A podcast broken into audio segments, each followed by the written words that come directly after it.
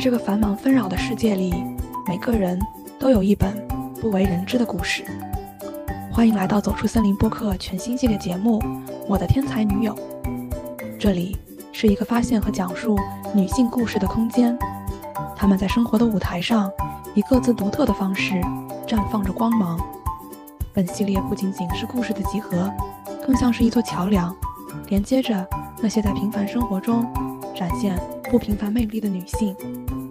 这里的每一位女主角都有着她自己的梦想和挑战，她们的故事或温柔或坚强，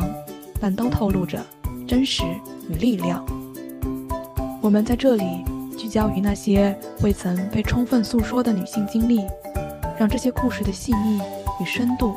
触动每一位听众的心灵。我们相信，每个人的故事都值得被倾听，每个声音都应该被珍视。我的天才女友系列，希望通过这些故事的分享，激发女性群体对生活的新认识，对自我潜力的新探索。这里没有矫揉造作的口号，只有真实生动的故事和从心底流淌出的感动。在接下来的每一期节目中，我们将一起走进这些不平凡的女性的世界，感受她们的智慧、勇气和韧性。让我们一起倾听，一起感悟。感谢你的陪伴，愿这些故事能让你的每一天更加丰富多彩。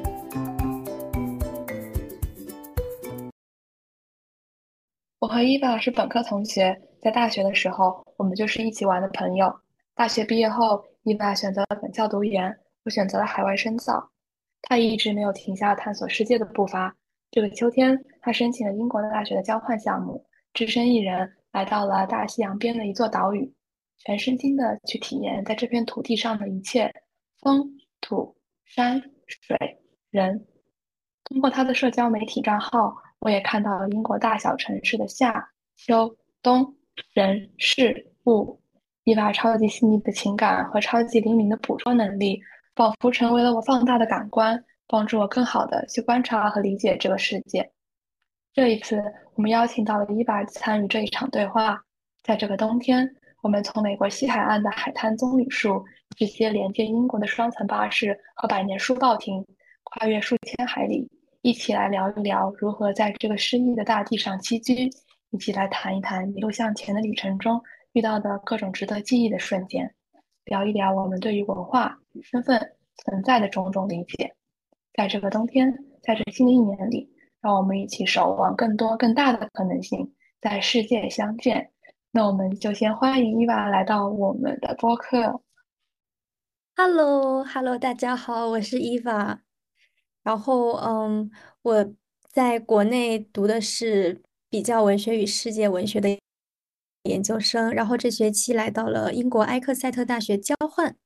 应该是一段非常神奇的体验。就是通过各种你的社交平台，我已经迫不及待的想要听你分享你的故事。那在分享故事之前，我们会按照惯常问一问我们的嘉宾一个问题，就是你能不能选三个词来简单的介绍一下你自己？你会选哪三个词？能不能围绕这三个词讲一讲自己的故事呢？呃，好的。我如果用三个词来形容现在自己的话，可能会用，嗯，开放、松弛和活在当下这几个词。其实我觉得这几个词都是一个意思，它是呃一以贯之的。就是我认为跟我在英国交换的这几个月是密切相关的，因为嗯，在出来交换之前，我在国内就是多多少少有一点郁闷，然后。就很期待出来交换，嗯，来交换之后呢，我感觉自己看到了更大的世界，也看到了在远方的此处人们完全不一样的生活。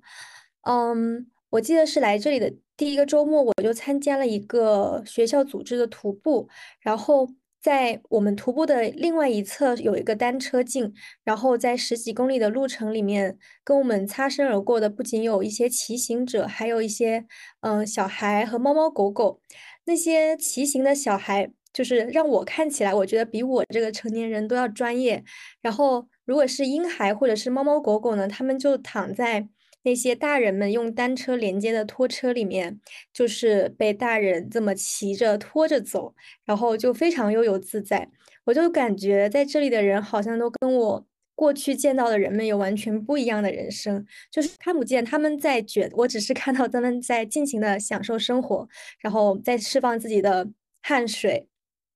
嗯，我感觉就是来了这里几个月之后，也就自然被感染到了，所以我觉得这几个月对我来说就是一个 gap term，我就好像在过一种跟以往完全不一样的人生，用一种很开放的心态去迎接一切，这一切可能是熟悉的，也可能是很新奇的，所以就是嗯，状态是很松弛的，而且是非常活在当下的。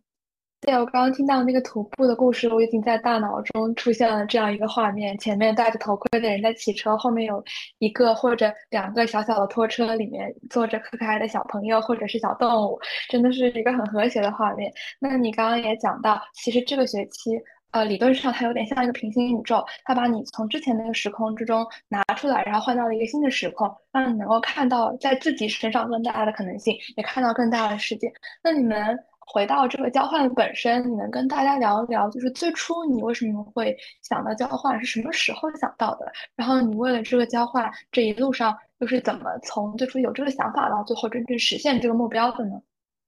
嗯，好的。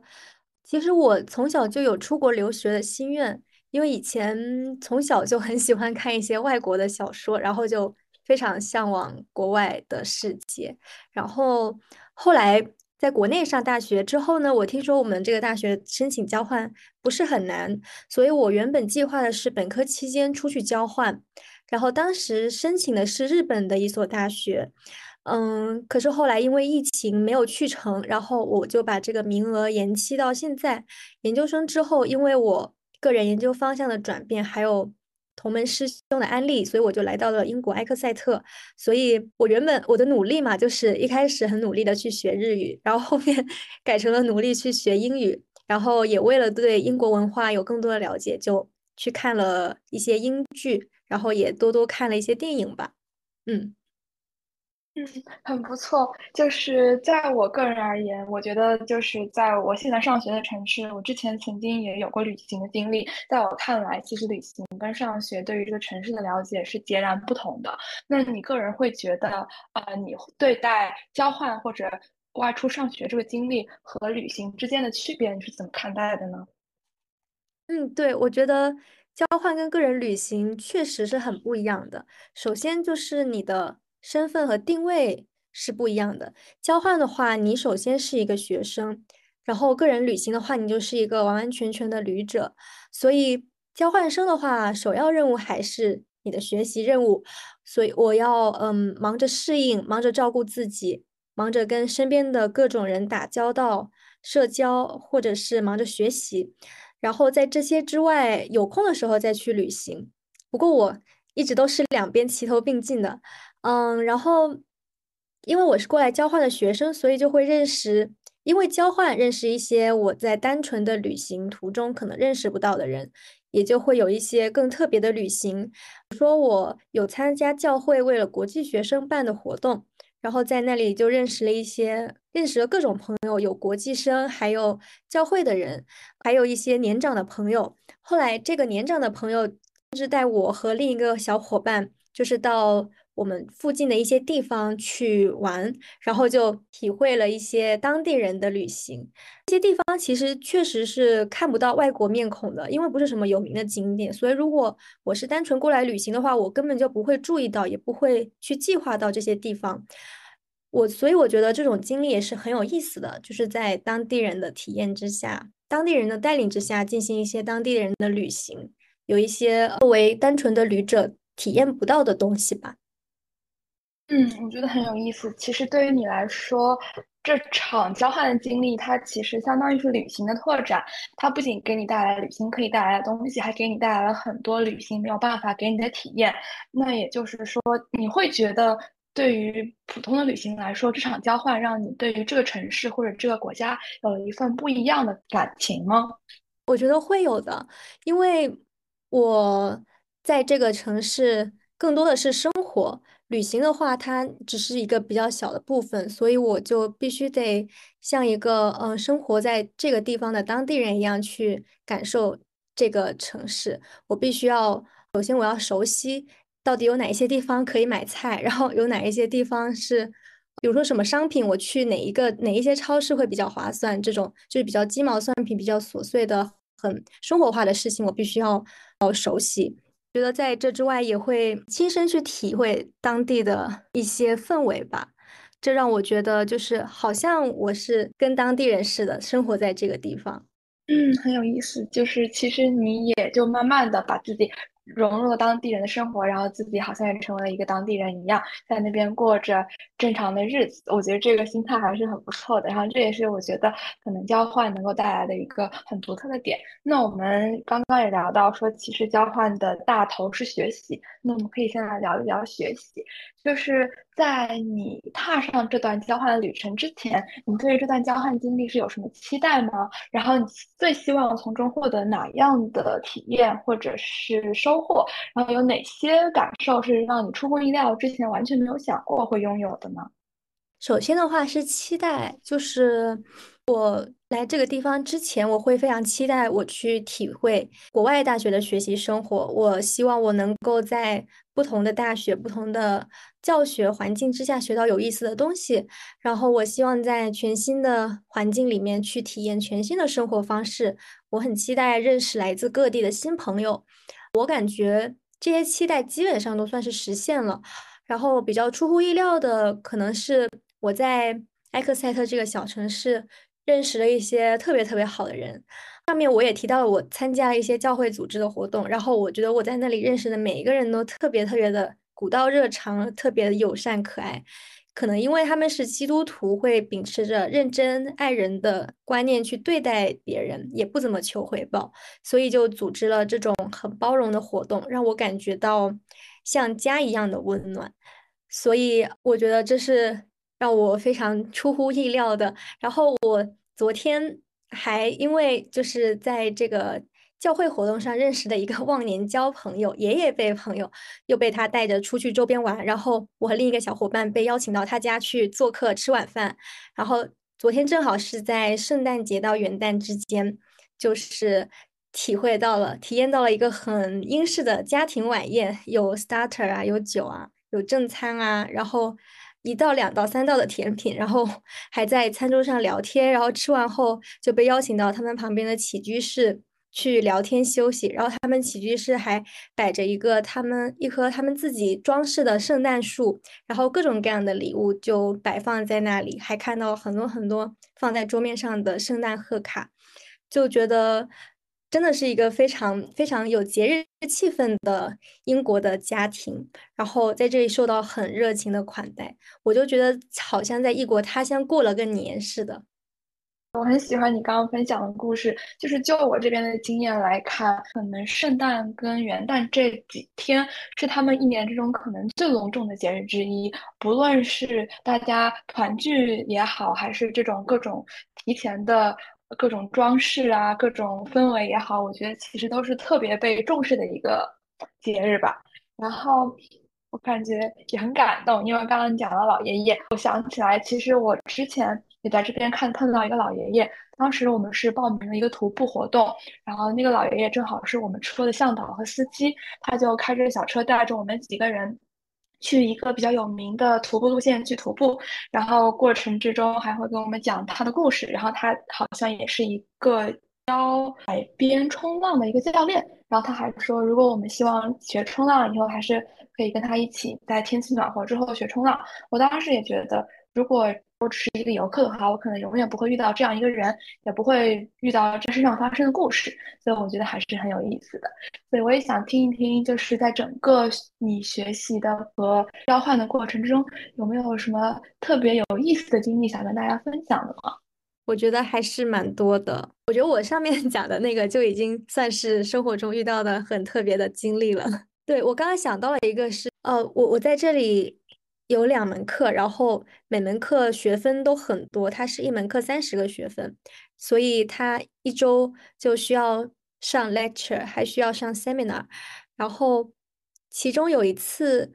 呃，当时是需要上一堂 seminar，但是我因为在赶另一个 DDL，我就想我直接把那个 seminar 翘掉好了，我就在房间里我自己做自己的事情。这种事情我在国内其实干的也不少了，就是翘课什么的。我觉得一切好像都呃都挺顺利的，直到那门 seminar 应该要结束的时候呢，我收到了老师给我发来的邮件，我就觉得嗯怎么回事？为什么还给我发邮件？我打开一看，我发现。他发了一个邮件，就是非常语气非常温和的问我说：“哎呀，同学，你今天应该没有什么事情吧？你是不是一切都好？然后你如果还想要跟上这节 seminar 这节内容的话，你还可以约我的 office hour，我可以呃告诉你我们这节课都上了一些什么。”然后我就特别的震惊，因为就是我如果是在国内的话，根本就不会有老师 care 你来不来，除非他们要点名的话，我就觉得这个老师特别嗯负责任，可能他会有一个模板吧，也许对每一个翘课没有来的同学都这么发，但是我还是很惊讶，因为我觉得至少说明他很关爱学生，然后也愿意尽自己的责任去帮每一个学生去 catch up 这些学习的内容。这真的是一个很好的老师，我觉得他可能把学生放在他整个教学的中心，然后就会经常站在学生的立场上考虑很多问题吧。我觉得这是很难得的。那你会觉得以上不论是在学习还是在生活方面，种种你跟大家分享的有趣的或者对你印象很深刻的经历，会对于你日后的生活或者一些人生选择产生影响吗？我觉得肯定是会的。因为这几个月的交换经历，让我感触最深的一个，可能是我逐渐知道自己的适应能力真的是蛮强的。就是我在一个人生地不熟的环境里，也可以过得很好。我可以把自己的生活过得很有滋有味，嗯，也好好照顾自己，吃的也很好，然后旅行也很快乐。在这种完全不一样的文化环境里面。嗯，然后我操持着并不是特别好的英语水平，也能交到好朋友，所以我觉得这些经历对我来讲真的是大大提升了我的自信。我其实对未来的规划还不是特别的清晰，但是我觉得这段时间的经历会让我觉得，嗯，自己会有一些勇气去选择可能跟以前很不一样的生活方式，甚至我会有勇气去选择陌生的环境，因为我知道自己无论在哪里都有能力过得很好。真的很不错，就是当你走出自己的舒适区的时候，你会发现自己其实比自己想象中的要强大，能够战胜很多你之前觉得战胜不了的困难，也能够做成很多你之前自己觉得做不成的事情。那聊到这些，也想跟你聊一聊。呃，不论怎样，其实中国和英国也算是两个不同的文化区。那你在日常生活之中，即使说对于你的生活没有产生一些负面的影响，那你会感受到哪些文化差异呢？它往往是在哪方面呈现出来的？嗯，我觉得文化差异还是蛮多的。我可能先说一些比较小的地方吧。首先就是我会发现英国人可能不会好好吃午饭，就是他们很多课，学校很多课都是排在正中午的。然后我就会发现很多同学，他们可能就是中午吃一些小零食，或者是小三明治，甚至是吃两个苹果什么的就算了。还有个就是他们可能也不午休，没有这种午休的习惯。就是我周一的课是一个是在上午，一个是在下午。然后我在这个课程的间隙会找一个比较安静的自习室午休，但是我从来没有见到有人这么做。然后我一开始还会比较尴尬，觉得自己有可能是显眼包。但是后来就习惯了，因为我感觉这里的人也不怎么在意别人的眼光。后来我就觉得，嗯，确实也不用在意别人的眼光，根本就没有人会在意你。哦，另一个可能是很多留学生可能也会有所体会的 small talk，就是可能在路上或者在一些什么密闭的空间里面遇见一些认识的外国友人，然后他们就肯定会跟你多多少少聊一点。就虽然没什么可聊的，他们也会过来跟你聊天。嗯，我觉得可能他们觉得这种是礼貌吧，然后，但是对于我们中国人来讲，可能多少就有点压力。一个是有可能你觉得自己的口语好像口语听力有也许会跟不上，一个是你就算跟上，你可能也不知道要聊什么，然后就会觉得有一些尴尬，因为可能平常我们中国人之间见了面，也许打个招呼，say 个 hi 什么的就完事儿了。然后，但是在这里就经常会有这种 small talk，所以就我觉得这也是一个文化差异吧。那现在你还会主动发起一些和陌生人的 small talk 吗？是会的，在比如说我在共用的厨房里面遇见跟我住在同一层的外国友人，我就会跟他们浅浅聊一下。你是住在学生宿舍吗？我住在学生宿舍，就是我们一层楼有五个房间，五个人，然后共用一个厨房，这样，所以就经常会在厨房里面遇见其他的层友。那你现在会慢慢习惯于所谓的简化午餐，然后没有午休，以及经常会有 small talk 这样一个文化吗？我觉得我应该已经蛮习惯的了。如果说是平常如果有课的话，那种午餐我会提前一天给自己做一个什么便当，然后带到学校去，中午在微波炉热一下，然后吃。然后要是要是我是在外面 旅行的话，可能我中午也确实就不好好吃东西，因为我会觉得更想要去多逛逛、多看看。然后要是饿了的话，就随便买一点什么小零食。或者是一些呃小卷啊、小三明治啊，这样吃一下就完事了。我感觉我在这边情况跟你也蛮像的，就是现在慢慢的习惯于中午可能就坐在。学校附近或者学校哪一块草坪上面吃一个冷冷三明治，或者吃一个小沙拉，或者吃一点水果，可能就是一个午饭了。然后我惊奇的发现，如果我午饭吃的少，我下午也不会有困的感觉，就是没有像之前吃完饱饱的肚子之后，下午就会莫名其妙的犯困，眼皮都睁不开。还有一个很有意思的就是，我真的觉得不同的文化环境下也会让我们慢慢的。去看到更多样的生活方式，然后择其中觉得更适合自己的，然后融入到自己的自身文化上。那讨讨论到自身文化，你有一些什么途径，或者有有曾经把我们自己的文化，或者说自己身上的文化介绍给当地的人的吗？我记得，首先是就是你刚到这里的时候，然后跟很多人都不认识，但是你又必须呃介绍自己。然后开始了解其他人的时候，这种时候你就肯定会涉及到一些自我介绍嘛。然后我就会呃告诉大家我是从哪里来的，然后我曾经我是在哪出生的，我曾经在哪长大，然后我又在哪里生活过很久。因为我本人是在澳门出生，然后我又在内地长大，然后后来又在澳门生活了很长时间，所以我对内地和澳门都很熟悉。然后我可以跟别人聊的东西就比较多，比如说，要是对方他去过澳门、去过香港，我就可以跟他们聊这些地方，然后跟他们聊为什么他们叫做特别行政区，然后为什么我们是讲广东话的，然后讲广东话跟讲普通话有什么样的不一样。然后要是对方他是很喜欢喝茶的，因为英国人大部分都很喜欢喝茶，我就可以聊我的家乡福建，因为它是一个产茶圣地。然后我就我就聊我们那个地方有哪一些好茶，然后我从小喝什么茶，他们从小喝什么茶，然后我也可以跟他们聊曾经通过海上丝绸之路从我们那边向西欧运送了很多茶叶瓷器，然后或者说 tea 这个词的发音，它可能也是受了闽南话的影响的等等。我觉得通过这些了解了解他人和介绍自己。我觉得这种事情是在异国他乡你会无法避免的事情，所以我感觉看待问题的眼光就很容易受到自身文化、自身经历的影响，而且也你们的交流也总是围绕着自己的经历或者对方的经历去聊，所以这种时候我感觉也许就会达到一些某种文化上的交流吧。而且在这过程当中，你也会对他人，也让他人对你产生兴趣，然后你们也许就可以有更深的一些情感的交流。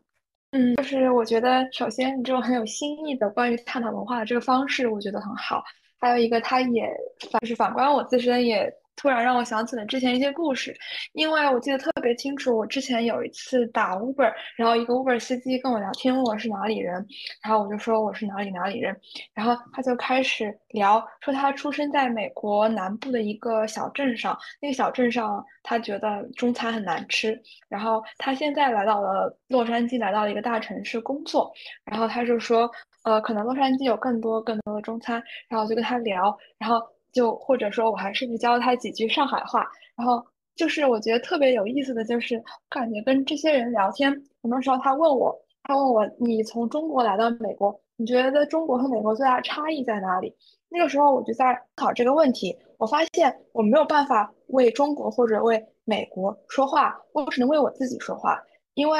我只经历过在中国这么一个偌大土地上的很小一部分的生活，我能够看见的人事物，也就是那我身边的这些东西，那我只能为我自己说话，所以我当时就想明白了，就是也是这样跟他说的，我说我觉得。我个人只能代表我所经历的那一部分世界，我只能为我所经历的那一部分世界所说话，而我不能够为我们所呃脑海里构想的那一整个国家或者一整块区域说话，因为我们毕竟对它不熟悉，而整个这个国家和地区内部它又是如此复杂、如此丰富的，我们作为一个个体是很难去经历遍所有我们能够经历的东西的。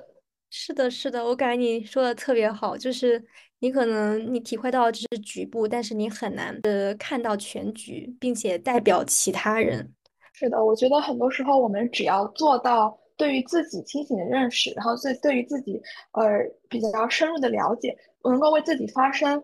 就已经很好了。就是当我们自己有能力去认识更大的世界的时候，那当然是更好的。但是在这之前，我觉得首先要把我们自身。想明白，然后就是我突然想到，之前小红书上我关注的一些博主底下有一些评论区的留言，说这个博主身上有一些不在国内的气质，我就很好奇，到底是一些什么不在国内的气质。然后小红书因为大数据的算法，又给我推送了一些哪些女孩或者哪些人一看就是有过留学背景的，然后我又点进去看，我就会发现很多大家的总结都是有一些刻板印象在身上的。然而，这些刻板印象不是说它没有存在过，而是它也是存在在一部分人身上，而不能为所有人说话。所以说，呃，当我想到这个问题的时候，其实很多很多其他的问题你都可以迎刃而解。然后也想再问问你，就是在不同的文化背景之下，包括跟不同的文化背景的人聊天，跟他们一起过日常的生活，你对于你自己的身份认同的感受会有什么样的变化？你会更加清晰的认识到你自己吗？还是说你会认识到一个不一样的自己？我觉得在在英国这个完全不一样的文化背景之下去跟其他人交流，我会让我真切的感觉到自己是一个中国人。首先是我是一个东方人，然后跟西方人就会有很大的不一样，而且他他们也都会非常认同你是个中国人。所以，嗯，我我感觉可能在跟其他人在跟他者的比较之下，你的身份认同。其实是会更强烈的。然后还有一个比较特别的地方是，我可以讲一下一个比较特别的经历，就是我有一个我有个曾友，他是新西兰人，因为我们经常在厨房碰面嘛，然后我们就会有一些 small talk。然后有一次就聊到出生，他说他自己是在南非出生长大的，他直到中学才移民到了新西兰。然后我就很惊讶，因为他之前没有提过，而且他一看也就是那种白人女孩，我也没有办法从他的外表上看看出她是可能是从非洲移民到新西兰去的，所以我就跟她简单了解了一下南非的情况，比如说，嗯，南非黑人和白人的构成，诸如此类的，然后。他就说，以前南非是白人比黑人多，所以黑人总是被歧视。然后后来呢，黑人开始多于白人，然后情况就完全反过来了。所以他他们全家就移民到了新西兰，这是我完全没有想到的。我就开始沉默，因为我不知道，我如果问他他在南非有没有遇到过什么歧视，是不是好的问题，我觉得可能会不礼貌。然后后来他告诉我说。他很开心，也很感激，因为他有在南非出生长大，然后再移民到另一个国家的经历。他们真的很不一样，但是他已经全部都亲身体验过了，而不是所有人都能有这样的经历。然后我听到这里，我就。我觉得他讲的太好了，而且我非常能够理解这种漂泊的感觉，因为我本身自己的个人经历就是比较辗转的，在澳门出生，但是又在内地长大，后来在又去澳门继续学业，然后大学的时候又回到了内地，然后在两地之间，我总是或多或少的感觉自己是一个 outsider，然后我曾经无数次希望自己可以跟身边的人没有什么两样，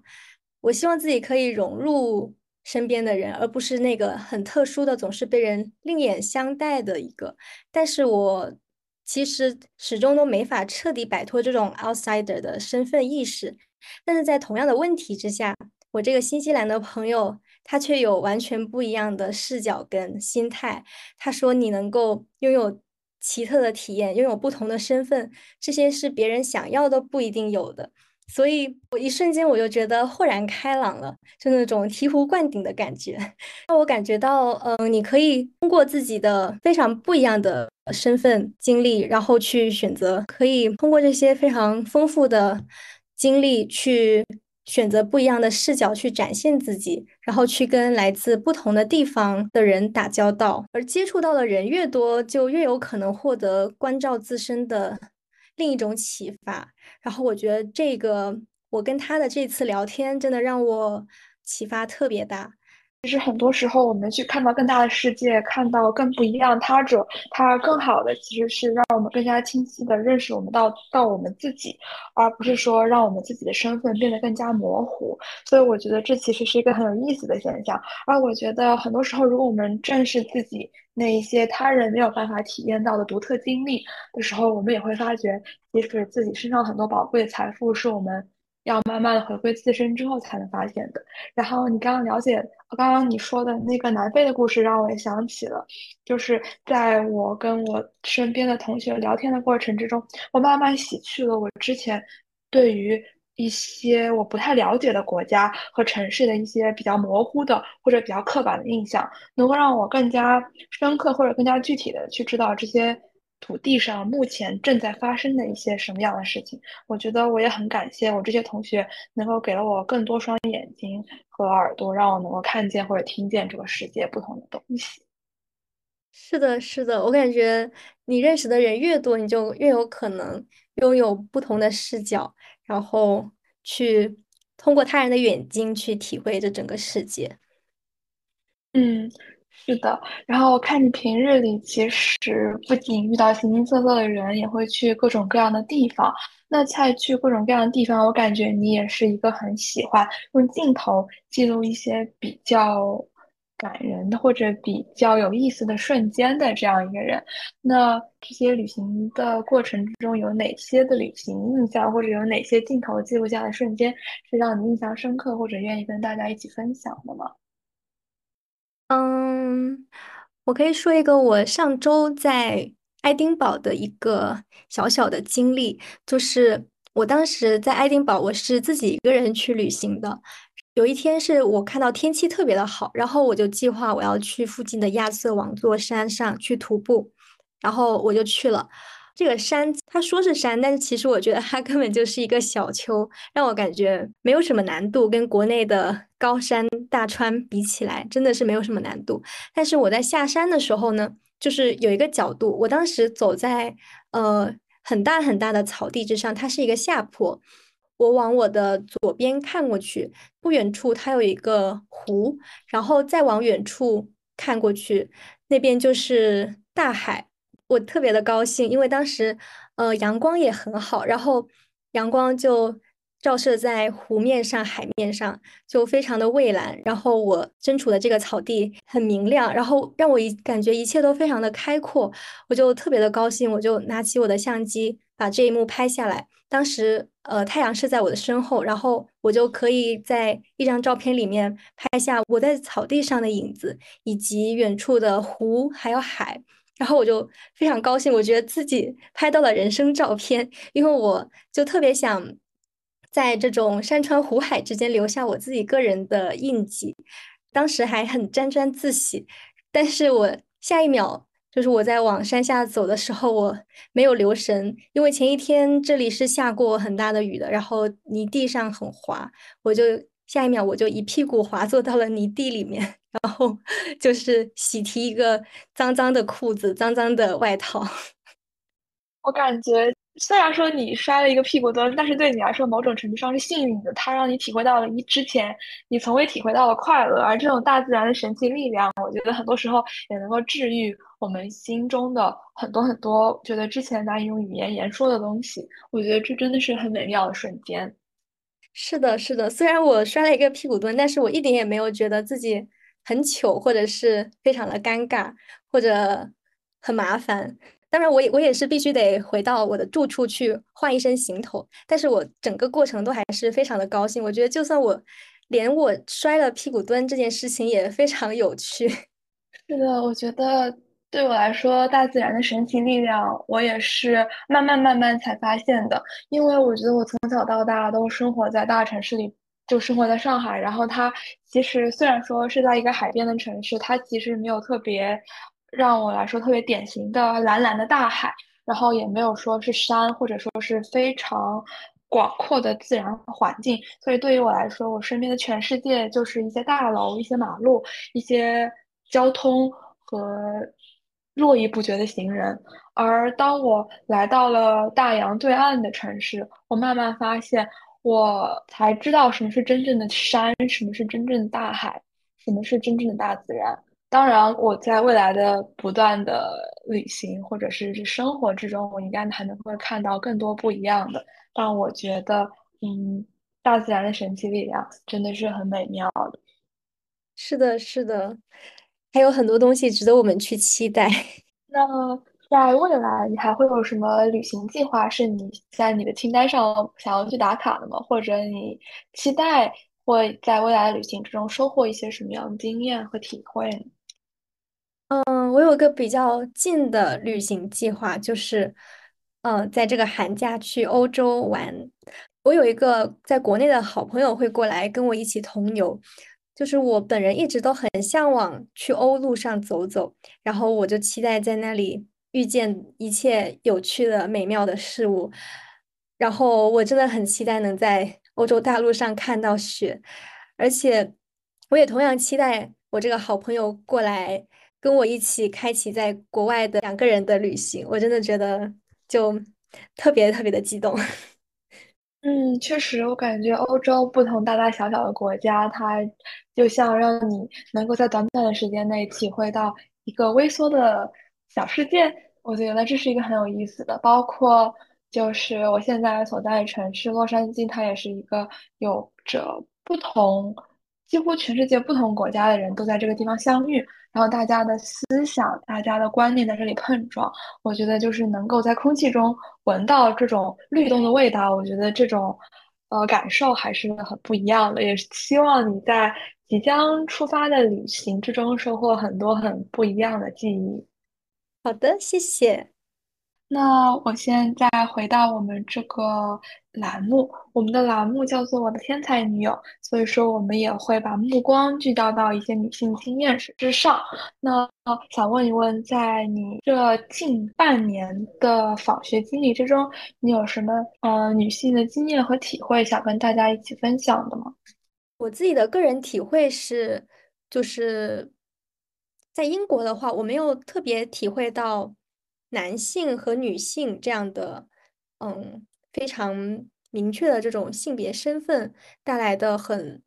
截然不同的体验。但是我个人是体会到，就是在这里尊重性少数群体可以说是上升到了一种潜意识层面，甚至是政治正确层面上的事情。就是我，嗯，来这里之前，我在网上要填很多资料，包括。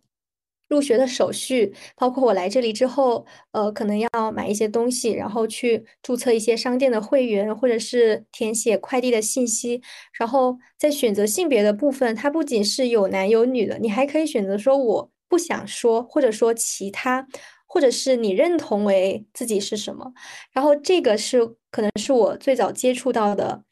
呃，关于这点性别议题相关的例子，然后对我来说还挺冲击的。然后来到这边之后，我是可以看到，其实是随处可见有那种男厕、女厕以及。第三性别的厕所，然后我也会在各种地方看到彩虹旗，包括嗯，那种字面意义上的彩虹旗，还有在很多城市我会看到那种斑马线，它画成了彩虹颜色的斑马线，或者是一些什么 LGBTQ 相关的店铺，比如说书店。然后，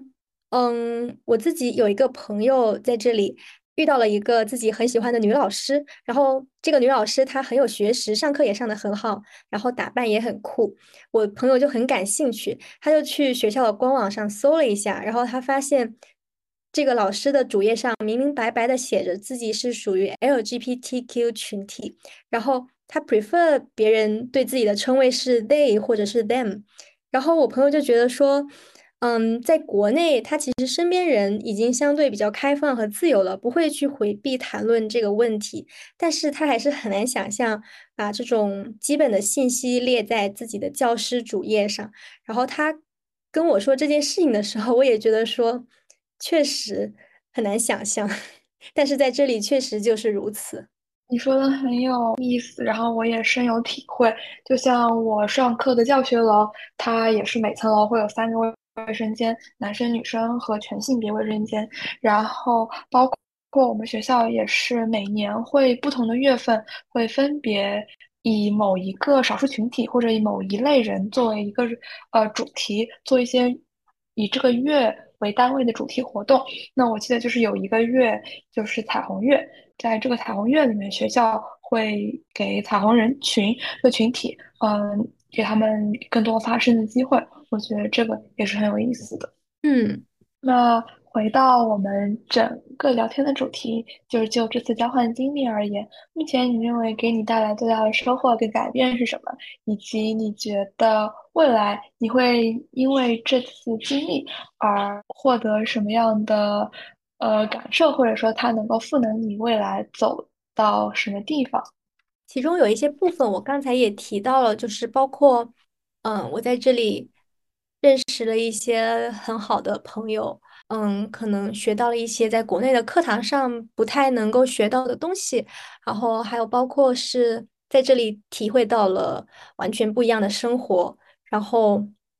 并且是自己独立生活的能力，然后我知道自己可以把自己照顾得很好，可以非常快速的去适应一个全新的环境，这些对我来说都特别重要，而且也让我感觉到。嗯，因为我看到了不一样的世界，看到了，嗯，在这个地方的人们，他们可能有各种各样的生活方式的选择，这些都让我觉得我们的未来其实是很广阔的。就是它可能不是一个轨道，真的就是 人生不是轨道，而是旷野。只要有勇气，而且你有自己独立生活的底气，就我觉得自己可以真的可以去尝试着去选择。完全不一样的生活，尝试着跟着自己的心去走。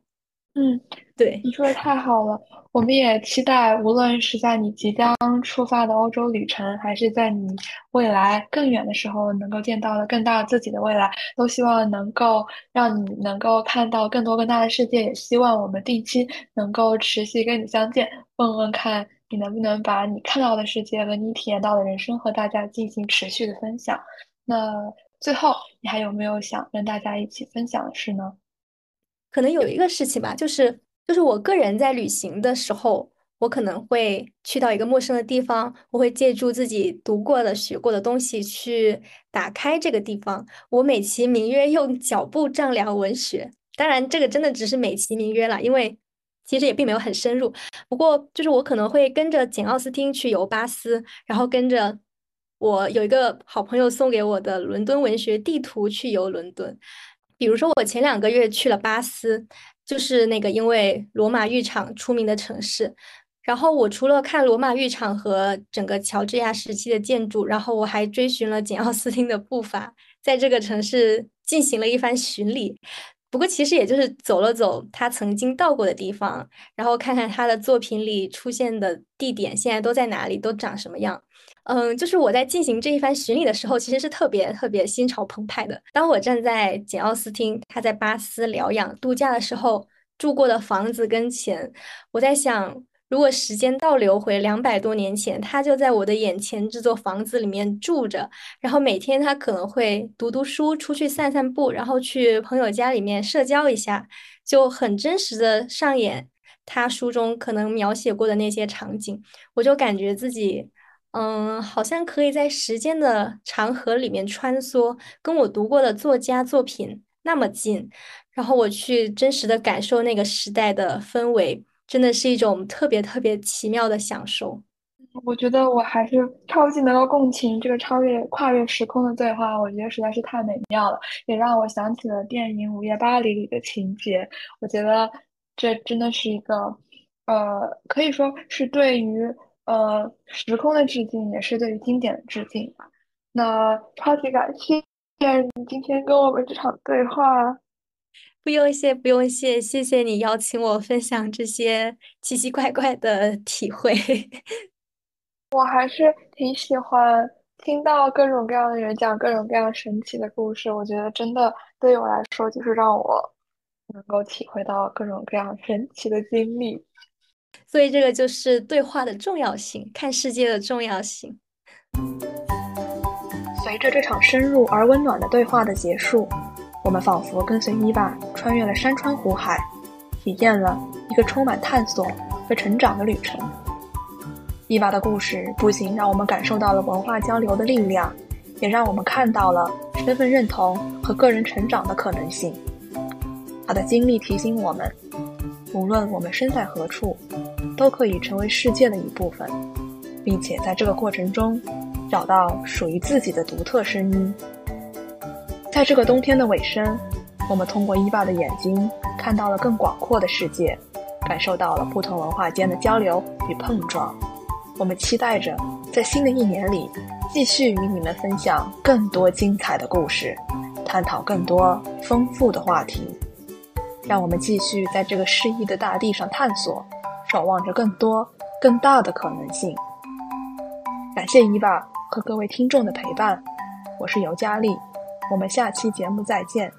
继续在世界相见。